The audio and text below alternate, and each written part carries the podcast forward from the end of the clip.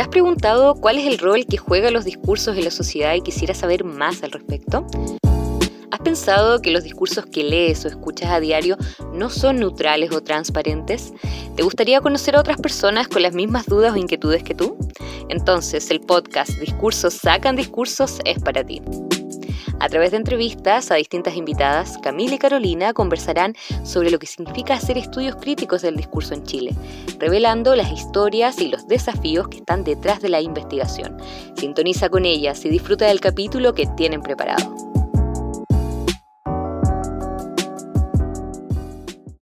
Hola a todos, todas y todos, bienvenidos a otro episodio del podcast Discursos Sacan Discursos. Em, me acompaña nuevamente mi amiga, colega, compañera Camila Cárdenas en esta aventura que nos dio por hacer este proyecto. Em, y el día de hoy tenemos el placer de tener a un colega chileno, eh, trabajando también con discursos, pero te doy el paso a ti, Camila, para que lo puedas presentar y comencemos con el episodio de hoy. Muchas gracias, Carolina. En realidad es una suerte para nosotras contar el día de hoy eh, con Miguel Farías, quien es profesor titular del Departamento de Lingüística y Literatura de la Universidad de Santiago de Chile él es doctorando de The Catholic University of America, Master of Arts de Ohio University y profesor de Estado en inglés de la Universidad de Chile. También es miembro de la directiva de la Sociedad Nacional de Profesores de Lenguas Extranjeras en la Enseñanza Superior, SONAPLES. Miguel imparte cursos en las áreas de lingüística aplicada y el análisis crítico del discurso en programas de pre y posgrado, eh, tales como la carrera de pedagogía en inglés, el magíster en lingüística y el doctorado en estudios americanos. Tiene publicaciones nacionales e internacionales en temas de aprendizaje multimodal de lenguas, formación inicial docente, estudios críticos del discurso multimodal y literacidad medioambiental. Además, es editor de Árboles y Rizomas, revista de estudios lingüísticos y literarios. Muchísimas gracias, Miguel, por estar el día de hoy con nosotras y aceptar nuestra invitación. ¿Cómo estás? Hola, ¿qué tal? Eh, buenas tardes. La verdad es que el gusto es mío. Eh, bueno, ya conocía físicamente a Carolina, pero ahora virtualmente conozco a Camila, con quien hemos estado interactuando en algunos proyectos editoriales y para mí es un gusto eh, compartir con, con ustedes. Muchas gracias, Miguel, y bienvenido. para comenzar nuestra conversación, lo, primero que quisiéramos preguntarte eh, eh, es, lo que tiene que ver ¿no? con tu trayectoria académica. En, esta trayectoria tú has desarrollado, eh, desarrollado ¿no? distintas líneas de, investigación que van desde la formación pedagógica, la adquisición de lenguas y la exploración de discursos multimodales. Lo que nos gustaría saber para, para comenzar es cómo surge el interés por o la necesidad de explorar estas áreas y si hay elementos de tu historia personal o de tu experiencia docente ¿no? que hayan influido en la construcción de estas líneas de trabajo. Em, sí, eh, difícil encontrar un, un, solo origen o una, una motivación, pero yo partiría por señalar que tuve una excelente formación eh, como profesor de Estado en inglés en la Universidad de Chile, en, en ese momento en, en, su sede de Valparaíso, con, con, excelentes profesores que, eh, bueno, en, el pregrado eh, marcan, marcan la carrera. Entonces, recuerdo, por ejemplo, de que en esa formación yo tuve casi ocho semestres, por ejemplo, de literatura. Entonces la lectura, el acercamiento con los libros, eh, eh, son, son, hitos que, que, te van marcando. Lo mismo en, en, el área de la formación lingüística, ¿no es cierto? Con excelentes fonetistas, eh, en el área de gramática, en ese tiempo era gramática más bien formal, pero eh, el, el, el, empeño y la motivación que había en ese programa creo que inicialmente es, es, es lo que luego, al contestar tu pregunta, encuentro como, como las primeras semillas de, de esta necesidad de investigación, de este, de, este asombro ante, ante los fenómenos, particularmente fenómenos en el, en el área del aprendizaje de lenguas, que es donde inicialmente me, me, inicié. Bueno, y luego, y luego eso, esa motivación se, se, gatilla y se activa y se especializa más en mi formación eh, en Estados Unidos eh, eh, y en el trabajo, en el trabajo docente. Pues, la docencia es un excelente ejercicio para, eh, por una parte, renovarse y para ir observando los fenómenos que uno, que uno investiga. Entonces, en, por ahí van, van las motivaciones. Ahora, conceptualmente, y dado el, el tema de, este, de, esta conversación, ¿no es cierto? Eh, conceptualmente creo que allí eh, el, el, el, el, cuando Saussure señala que, eh, la, que la lingüística es el estudio de uno de los sistemas de significación ¿ah? y deja la puerta abierta para otros que en ese momento llama semiótica, eh, creo que allí también hay una, hay, hay una, una, puerta que, que se abrió a pesar de que en ese momento, ¿no es cierto?, señalaba que era que, ese sistema también era, era arbitrario. Eh, pero, pero después, ¿no es cierto?, con, eh, con las lecturas de la sociosemiótica, ¿no es cierto?, eh, integramos el componente social para entender que esos, esos, ese nivel de significación también es socialmente y culturalmente motivado. Por ahí van algunas de, de mis de, las motivaciones. Eh, o sea, tendría eh, otras anécdotas, como por ejemplo el haber conocido su, cuando estaba súper joven a Tom Van Dyke en, en, una mesa redonda en Washington eh, y me abre el, el, panorama hacia el concepto de episodios y la memoria episódica. Entonces, son, son, son hitos que, van, que te van marcando. Sí, efectivamente eh, es interesante hablar de hitos, quizás más que anécdotas como específicas a lo mejor, porque sobre todo si como lo que tú estabas mencionando, esta relación entre docencia y significación, ¿no? El cómo, el cómo quizás también la formación de uno, una, una, pueda, empezar a, mostrarnos pequeñas ventanas para ir explorando y cómo éstas se van complementando con, con la práctica que uno hace como docente que nos, quizás nos, está, nos lleva cada vez más, o al principio nos lleva cada vez un poco más a la, a, la academia. Y por lo mismo te quería preguntar, eh, ¿Cómo, ¿Cómo, es este tránsito de analizar estas prácticas tanto dentro de la sala y estas, estos procesos de significación eh, a través de tu trabajo con multimodalidad? ¿Cómo llegas a, adoptar una, una, perspectiva más crítica sobre el asunto y empezar a realizar un, estudios críticos del discurso eh, en, en, estas distintas áreas que, que tú investigas?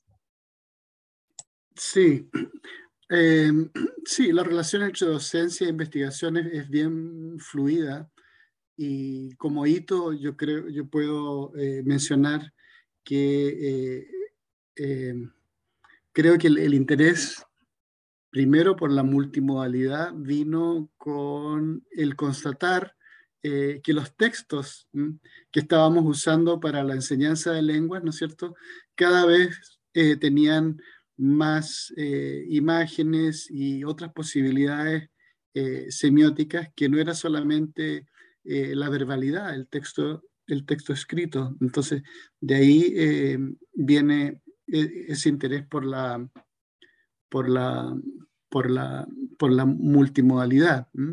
Y con respecto a tu pregunta del enfoque crítico, creo que allí Paulo Freire marcó, marcó un hito en, mi trabajo con, con, la pedagogía del oprimido, con su trabajo eh, con, el, con, el, concepto de código. Em, em, creo que ese fue lo, que marcó esa, esa vertiente. Debo, debo también eh, decir eh, que cuando uno está en el extranjero, eh, por ahí Unamuno tiene una cita con respecto a, ver el mundo desde fuera del mundo, pero cuando uno está en el extranjero, ¿no es cierto?, eh, tiende, yo creo que a idealizar. El, eh, entonces, allí confluyeron, confluyeron distintos, distintos puntos de vista, distintas perspectivas para, ese, para esa dimensión crítica, porque también políticamente el país pasaba por una etapa, por una etapa eh, complicada. Entonces, eh, desde el extranjero, eh, ¿qué se podía hacer sino que ayudar un poco a la, resistencia, a encontrar vías de, salir del, problema de, la, de, la, opresión de la dictadura? entonces, el, eh, en conjunto con, con, Freire, eso creo que eh, fue marcando eh, esa línea de, de, investigación y cómo ya había empezado con el análisis del discurso, punto, análisis del discurso, en sus primeras expresiones que eran más bien descriptivas, ¿no es cierto?, de, de abordar eh, algunas dimensiones del discurso como la cohesión, la coherencia, donde se hacía eh, estudios eh, más bien de inventarios, de, elementos cohesivos, elementos coherentes en los textos, pero, pero vino el, la apertura, ¿no es cierto?, que, que, lo marca el trabajo de Ruth Wodak y Tom van Dyke, ¿no es cierto?, hacia los estudios críticos del discurso.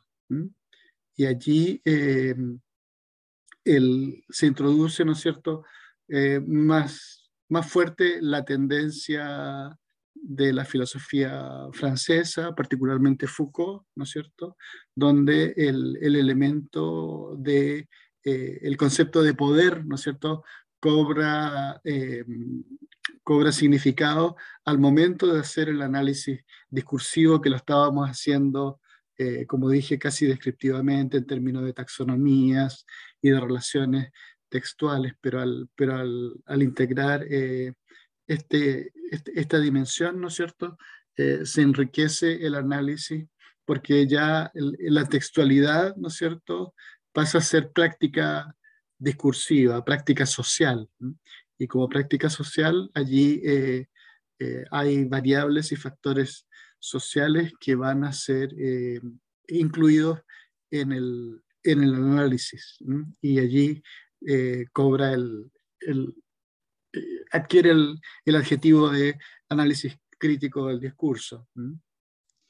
Sí, em, sí, eh, es súper interesante lo que estás hablando y me resuena esta frase que dijiste, ver el mundo desde fuera del mundo. No la había escuchado nunca. Eh, y te quería preguntar justamente por este rol, ¿no? Esto de la experiencia de estar afuera eh, y ver las cosas como desde una o desde una ventana nueva, ¿no? hablar de este rol, de este rol, ¿no? Primero lo hablabas como dentro de la docencia, pero ¿cómo armonizar el rol de la docencia con el rol del analista eh, en los temas que investigas tú. Eh, ¿Se separan? Eh, ¿Van en conjunto? ¿Se complementan? Como que nos podrías compartir como desde tu propia práctica, como también para conocer ahí tu trayectoria.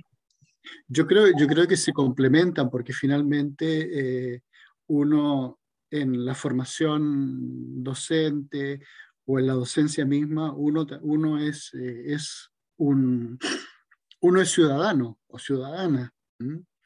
Eh, y por lo tanto, particularmente en estas áreas que, investigamos, eh, la dimensión social cobra mucha, mucha relevancia. Em,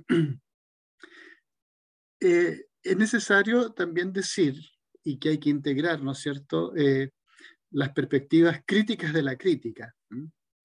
Es decir, allí en los primeros, en los inicios del análisis crítico del discurso, eh, particularmente vino de Widowson, ¿no es cierto? Una crítica fuerte con respecto a este grupo de académicos que sentados en sus cómodas oficinas están, eh, están eh, investigando y están analizando y criticando problemas como la discriminación y, la pobreza. Pero creo que eh, en, mi, en, mi, caso particular, eh, los apoyos que vinieron también desde parte de Maturana, con su concepto de objetividad, entre paréntesis, ayudaron, ¿no es cierto?, a, a, salvar esa brecha entre esa, esa perspectiva positivista de eh, la separación de objeto y sujeto. Eh, algo, que es difícil a veces introducir en, en, en, en el, en, la, práctica en la práctica investigativa, porque nuestra práctica investigativa está fuertemente em, regida por las ciencias por las ciencias duras, con los paradigmas, ¿no es cierto?, ah, positivistas eh, del método, el método científico, que sí es necesario, ¿no es cierto?, tener rigor, pero las humanidades también eh, eh, trabajan con paradigmas hermenéuticos, en, el cual la interpretación, ¿no es cierto?, es central y eh, como, como, no como lo decía Wilson, sino que es, es una interpretación que tiene, tiene, em, tiene que tener criterios eh, de validez como, como su coherencia, por ejemplo. Eh, entonces creo que allí, volviendo a tu pregunta, no hay, no hay separación en, en, en, lo que uno hace, porque eh, vas, vas, por la calle, vas en el metro, ¿no es cierto? Y vas, ya vas recogiendo datos, porque vas escuchando, vas leyendo y te llama la atención eh, algunos cambios y, y, y, los tratas de, de, explicar. Y allí está el, o en, en, la misma en la misma sala de clase, en la misma docencia. Cuando, cuando eh, eh, te das cuenta de que hay un orden, siguiendo un poco a Krashen, un orden casi natural en el aprendizaje, ¿no es cierto? Y tú insistes con algo que, que, que se da naturalmente en, un, en, una etapa posterior del desarrollo. Entonces, el, la docencia te da eh, la posibilidad de constatar esos, esos, eh, e, esos, fenómenos. Y bueno, eh, ahí en el, en el, campo nuestro de la multimodalidad también hubo un trabajo sobre, hace mucho tiempo, sobre gestos, que era necesario que era necesario incorporar porque estábamos viendo la creación de significados solamente a partir de la, de la verbalidad, pero eh, no, estábamos, eh, no, no, estábamos dando cuenta de, de, cuál era la función de los gestos en la interacción comunicativa que estábamos tratando de, eh, de enseñar. Es muy interesante, sugerente lo que nos comenta Miguel y, también es un asunto que ha surgido ¿no? en, en muchas otras entrevistas respecto de, de nuestro rol como, como analistas, de cómo nos posicionamos, de cómo eh, lidiamos con, con esta exigencia ¿no? de la objetividad, de, de la, de la distancia, cuando en realidad sabemos que eh, por donde nos movamos, nuestras experiencias como sujetos sociales, nuestras experiencias cotidianas nos empujan continuamente a observar la realidad desde una perspectiva crítica y, y desde allí ¿no? Eh, eh, preocuparnos por aplicar nuestros conocimientos, ya sean lingüísticos o eh, eh, discursivos, pragmáticos o multimodales, ¿no? Eh, a, aquellos fenómenos que, que, no solamente observamos, sino que de los cuales muchas, muchas veces también somos partícipes. hay una cuestión también que me llama la atención respecto de lo que de lo que señalas, porque mencionas al pasar eh, la influencia de Paulo Freire o de Humberto Maturana, ¿no? Eh, y hemos consultado antes a nuestras entrevistadas, eh, entrevistadas ¿no? cuáles han sido sus referentes teóricos, sus lecturas ¿no? que, que, les han inspirado o em, les han em, influido de alguna manera en su, en su trayectoria académica y, y surge esto, que al, que, al, que al, dar ciertos nombres no son necesariamente nombres de, de, de teóricos o teóricas estudiosas reconocidas del, del, campo de los estudios críticos del discurso, sino que muchas veces son eh, investigadores, investigadoras latinoamericanas normalmente, ¿no? que, han, que, han, que han ejercido una contribución eh, relevante en nuestra manera de ver la realidad desde, desde nuestro propio lugar en el mundo. Eh, y desde ese punto de vista, no, no sé si tú rescatas algunos otros nombres o, influencias que, que, hayan sido importantes para ti en, en, la formación de, tu, de tus líneas de investigación. Sí, bueno, eh, en la en, en análisis del discurso y análisis crítico del discurso, por supuesto que la, la, la figura de Tom van Dyke fue muy importante por mucho tiempo. Eh, incluso eh, lo invité a la USACH en sus primeros tiempos para que inaugurara el, año académico del magíster en lingüística cuando estaba trabajando en la triada de eh, cognición, eh, discurso y sociedad. Eh, en, aquellos primeros tiempos. Bueno, y después no, nos seguimos viendo en algunos encuentros de ALED, pero creo que su trabajo me parece muy interesante porque también va dando cuenta de distintos como tú dices, Carolina, distintos hitos, ¿no es cierto?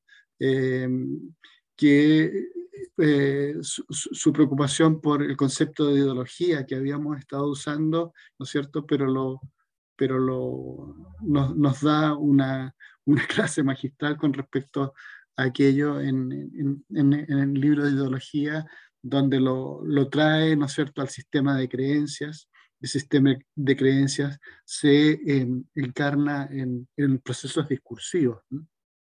En tanto, habíamos estado con el concepto de ideología más bien en su, en su ámbito eh, filosófico, ideológico. Eh, sí. Em, entonces, eh, sí, y después viene su interés por la relación entre, entre conocimiento y, y discurso, que, que, allí bueno, es un trabajo eh, muy interesante, eh, particularmente para los que enseñamos análisis del discurso, el ver, por ejemplo, los tipos de conocimiento que, que, están involucrados en, el, en, la producción y el procesamiento del discurso. Entonces creo que sí, es, ese es un nombre, Maturana, y Maturana con su con su colega Varela, ¿no es cierto?, en el, en el campo de la, neuro, de la neurociencia, que fue, bueno, que desbordó un poco lo que, lo, lo, lo que estábamos eh, acostumbrados eh, en, en, la biología del conocimiento de Maturana y lo llevó al nivel de al nivel del, del, de, del cerebro. Y allí hay, otra área que también me, atrae bastante, que es, la, que es la neurociencia. Dicto un curso electivo en el Magíster en Lingüística de Lusach sobre cerebro y aprendizaje, pero eh, allí eh, es una especialidad que requiere una formación muy profunda en, términos de, de, biología y de términos físicos, que, a veces desbordan nuestra, nuestra propia formación. Em, esos serían algunos, algunos, algunos nombres y como tú dices, eh, que no vienen del área de la, de la, de la lingüística como tal, a pesar de que Maturana sí tiene un, un libro, ¿no es cierto?, y eh, lenguaje y educación, y a pesar que Maturana también en su capítulo, creo que es el 6 del árbol del, del conocimiento, ¿no es cierto?, nos, nos, nos, nos, dice a los lingüistas, ¿no es cierto?, eh, cómo este, este proceso de lenguajear, que posteriormente lo, va a llamar lenguajear, e, es un proceso biológico que caracteriza a la, a la especie humana en sus eh, interacciones recurrentes. Eh, y si eso después lo llevas, por ejemplo, al análisis conversacional, cobra tanto sentido el análisis conversacional porque eh, ves, ves que la conversación es como, es como, como lo decía Sachs, casi como un ping-pong. sí, Sí, el, trabajo con, la, con, con, las emociones, eh, que fue lo que, lo, que, lo que terminó haciendo con la, con la profesora Dávila en, el Instituto de Matrística. Pero en esa parte no lo, no, lo seguí tanto. Eh, eh, por, también por, otros intereses que uno tiene, eh, seguí a Varela en las conversaciones que mantuvo con, eh, eh, con, sacerdotes budistas, en tratar de establecer cuáles eran las relaciones, por ejemplo, entre la física del mundo occidental y el pensamiento y el pensamiento budista. Entonces ahí tiene un libro Varela súper interesante que se llama Un puente entre dos miradas, donde, donde eh, justamente trata de establecer, ¿no es cierto?, un, un lenguaje común que tienen tanto la filosofía budista como la neurociencia eh, occidental para abordar los fenómenos eh, neuronales. Es interesante escucharte y, ver que existe este patrón a través de todos nuestros invitados en relación a, a esto de tener también referentes o, que existan trabajos fuera de la lingüística o de estudio del lenguaje o de la docencia que hayan o que impacten de alguna u otra forma cómo comprendemos también eh, la interacción social y que va de la mano de entender el discurso como práctica social. Eh, y, y, siento que cada vez es más pertinente en cuanto al contexto en el que estamos viviendo hoy en día, ¿no? Em, como la necesidad de entender fenómenos sociales no solamente desde una perspectiva, sino que de buscar varias, porque el ser humano y, sus, prácticas somos seres complejos. Em, eh, y también por eso quizás también es tan difícil quedarse como en, un solamente, en una área de investigación, porque la curiosidad nos lleva a tratar de entender más cosas, porque no, no, es, no es solamente un, un fenómeno aislado, sino que está dentro de todo conectado.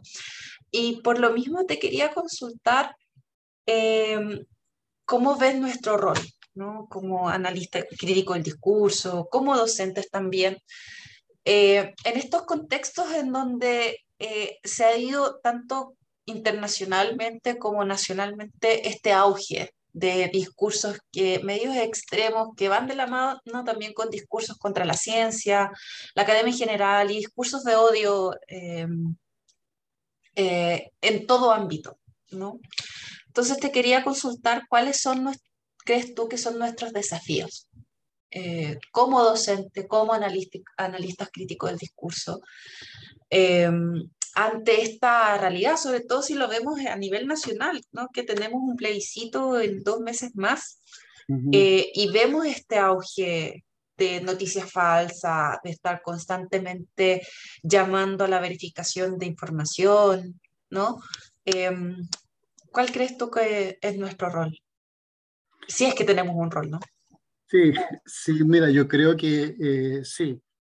Yo creo que idealmente, eh, y esto no, lo había pensado, pero ahora puedo a lo mejor especular, ¿no es cierto? Creo que nuestro rol es eh, definir, establecer las ecologías del, lenguaje.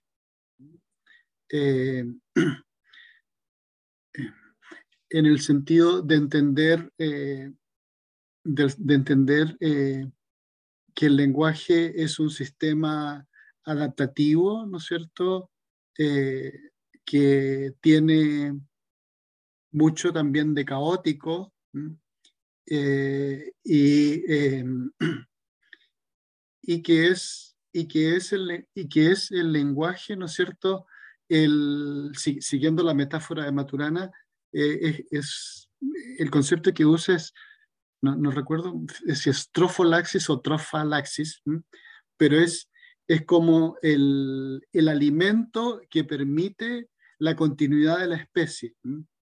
Eh, entonces, él, él, da el ejemplo de, de las abejas y de, los, y de las hormigas, ¿no es cierto?, que, que, eh, intercambian el, el alimento para, para, sobrevivir. Entonces, nosotros intercambiamos eh, nuestros puntos de vista por medio del lenguaje y eso permite eh, la convivencia. Entonces, eh, creo que tener, como, tener como paraguas, ¿no es cierto?, un concepto de ecología del lenguaje que ya lo había planteado hace mucho, mucho tiempo Bollinger en, en un, en un libro que se llamaba eh, eh, El lenguaje como, el lenguaje como arma. Eh, pero creo que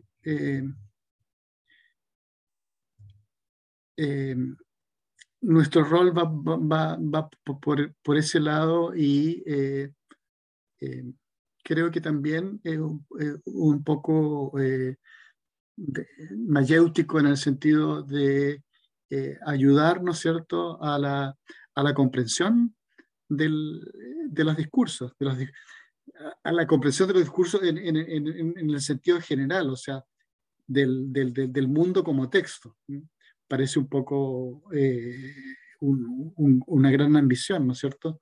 Pero, pero ayudar a entender, ¿no es cierto?, las señales eh, que, nos van, que nos van marcando. Por ejemplo, eh, en el último tiempo me ha llamado la atención, ¿no es cierto?, los distintos usos de la palabra complejo.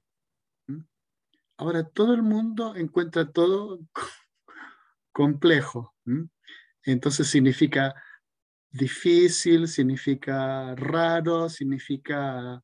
Eh, pero si usted, si, ponen atención, ¿no es cierto?, eh, se aleja de, de un sentido, ¿no es cierto?, por ejemplo, de la física, mm, que tiene que ver con la complejidad eh, de los sistemas, pero eh, creo que, creo que eh, no, no, mm, no, estoy tratando de ser prescriptivo, ¿no es cierto?, pero creo que como analistas, ¿no es cierto?, tenemos que estar atentos a los usos del, del lenguaje.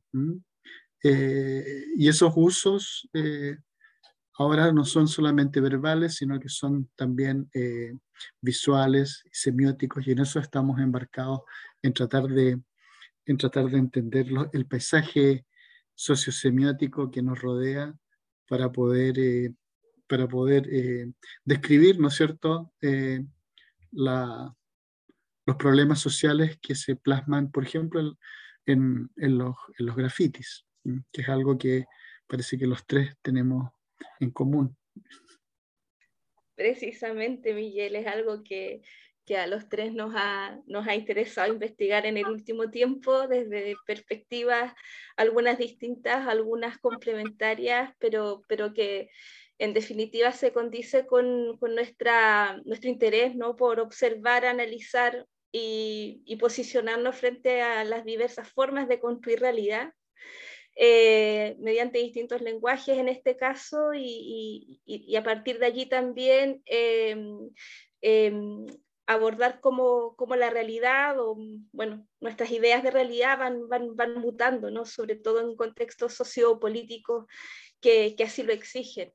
Eh, yo creo que, que, Carolina estará de acuerdo conmigo en, decir que hemos aprendido mucho en esta conversación, hemos expandido nuestro, nuestros horizontes, eh, bueno, nuestras referencias, ¿no? La, las ideas para acercarnos al lenguaje desde de, de, otros puntos de vista, como, los que nos ofreces, por ejemplo, a partir de, de los trabajos de Maturana. Eh, lamentablemente el tiempo nos, nos indica que, que, ya debemos ir cerrando la, la conversación, pero no, no, quisiéramos despedirnos antes de preguntarte eh, si tienes algún mensaje que dar a, a, a las y los estudiantes o, o, a colegas ¿no? que están recién iniciándose en el ámbito de, de investigación eh, de los estudios críticos del discurso. Si, y si además quisieras recomendar alguna lectura, libro, artículo o, en fin, ¿no? Eh, alguna referencia que, que, que pudiera eh, ser de utilidad. Sí, antes de, abordar tu pregunta, yo quisiera decir que les agradezco este diálogo porque también con esto de la pandemia, ¿no es cierto? Y la, la, la cancelación de nuestros encuentros presenciales, ¿no es cierto? El, tra el trabajo de en el análisis crítico del discurso se ha tornado eh, muy eh, solitario. Eh, ya no, no, no, o sea, virtualmente sí nos podemos encontrar, ¿no es cierto? Pero echo de menos a los congresos de ALED en, distintos puntos del país o el ALED internacional donde nos, encontrábamos eh, y, había una relación eh, bastante de, amistad, ¿no es cierto?, entre los colegas del, del grupo. En cuanto a, a, a mensajes, creo que, o sea, eh, particularmente ha sido un área que me ha dado muchas satisfacciones, ¿no es cierto? Eh, creo que, eh, como lo decíamos a la pregunta de Carolina, creo que en, el, ejercicio del análisis crítico del discurso, ¿no es cierto?, combinamos nuestras eh, opciones y nuestras perspectivas como ciudadanos críticos y, y em, em, podemos, a pesar que se difunden, ¿no es cierto?, en medios que podrían ser eh, elitistas, eh, siempre hay alguna, alguna divulgación más allá, ¿no es cierto?, que, que puede hacer aportes para, para ir construyendo esta, como te decía, esta, esta ecología del lenguaje que nos permita, eh, que nos permita a lo mejor en, en momentos de crisis restablecer eh, el lenguaje como elemento esencial en la convivencia, en la convivencia humana. Eh, y en ese sentido, eh, y a pesar de que no lo he visto todavía, pero en ese sentido iría por la línea, ¿no es cierto?, de Stevie, de el análisis positivo del, del discurso. Desde la ecolingüística se plantean eh, eh, desde esa perspectiva eh, en cuanto al análisis crítico del discurso positivo es el, es el, es el otro objetivo que, que en esa línea y que está, es consistente, ¿no es cierto?, con, con, un trabajo reciente que ya conversaremos en otra ocasión sobre la literacidad medioambiental, que es un tema que me ha que me ha interesado en, en, el último tiempo, particularmente en lo que es la formación de profesores, de cómo incluir esa dimensión eh, eh, medioambiental eh, para abordar esta inminente y urgente crisis, climática, ambiental. Súper pertinente el tema, considerando que ahora en todas las noticias de hoy es la ola de calor en Europa y particularmente en Inglaterra, que por primera vez en la vida tienen 40 grados. Estoy muriendo. Eh, Sí, eh, oye, de verdad te queremos agradecer, Miguel, por el tiempo. es fin de semestre para todos, para todos, entonces ha sido bastante complicado, así que te agradecemos tu tiempo y la generosidad de querer compartir con nosotras también tu trayectoria. Eh, y tu experiencia también haciendo análisis crítico del discurso. Si nosotras con Camila estamos partiendo, entonces como esto de estar en contacto con gente que ya tiene una trayectoria consolidada, para nosotros son siempre también oportunidades para seguir aprendiendo. Así que nada, creo que a nombre de las dos te agradecemos mucho el tiempo y, y nada, eh, dejarte invitado también para que sigas escuchando el podcast eh, y, seguir, en contacto. Gracias a ustedes y creo que tienen ustedes una, una partida súper exitosa. Muchas gracias. Gracias, muchas gracias Miguel. Sí, fue un gusto. Igualmente para nosotras y esperamos que continuemos conversando no solamente en, este, en estas instancias, sino en otras a futuro y reencontrarnos también presencialmente si, si, si, así es posible. Bueno, muchos cariños y, y gracias por tu tiempo. Muchas gracias. muchas gracias. Chao. un abrazo de vuelta. Chao, chao. Muchas gracias por acompañarnos en un nuevo episodio de Discursos Sacan Discursos. Les invitamos a seguir el podcast en Spotify y en nuestra cuenta de Instagram Discursos Sacan Discursos para que puedan recibir notificaciones sobre nuestros próximos capítulos. También pueden revisar la página web y el Facebook de ALET Chile para tener más información sobre esta y otras actividades. Hasta pronto.